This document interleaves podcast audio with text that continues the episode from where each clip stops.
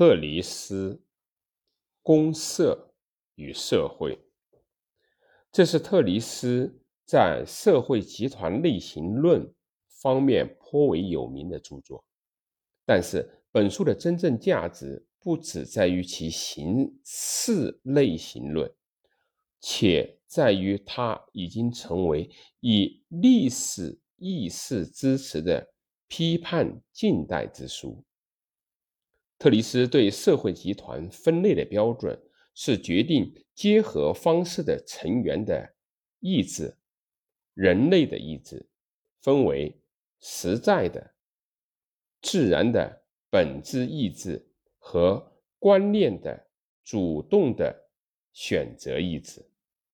与此相适应，社会集团也分为公社与社会的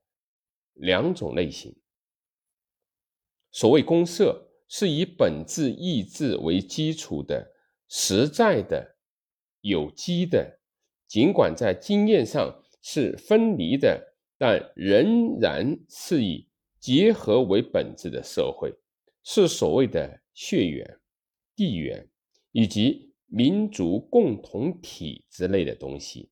所谓社会，是以选择意志为基础的。观念的、机械的、以分离为本质的契约社会。以上所述的就是社会集团的类型论，但特里斯认为啊，这两种类型是历史的范畴，以公社走向社会的模式去掌握历史的发展，这样所谓近代。既是社会，也就是法理社会的时代，他清楚地看到因法理社会的极端发展而产生的弊病。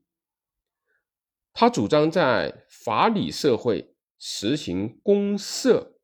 也就是礼俗社会的政策，作为克服这种弊病的方法。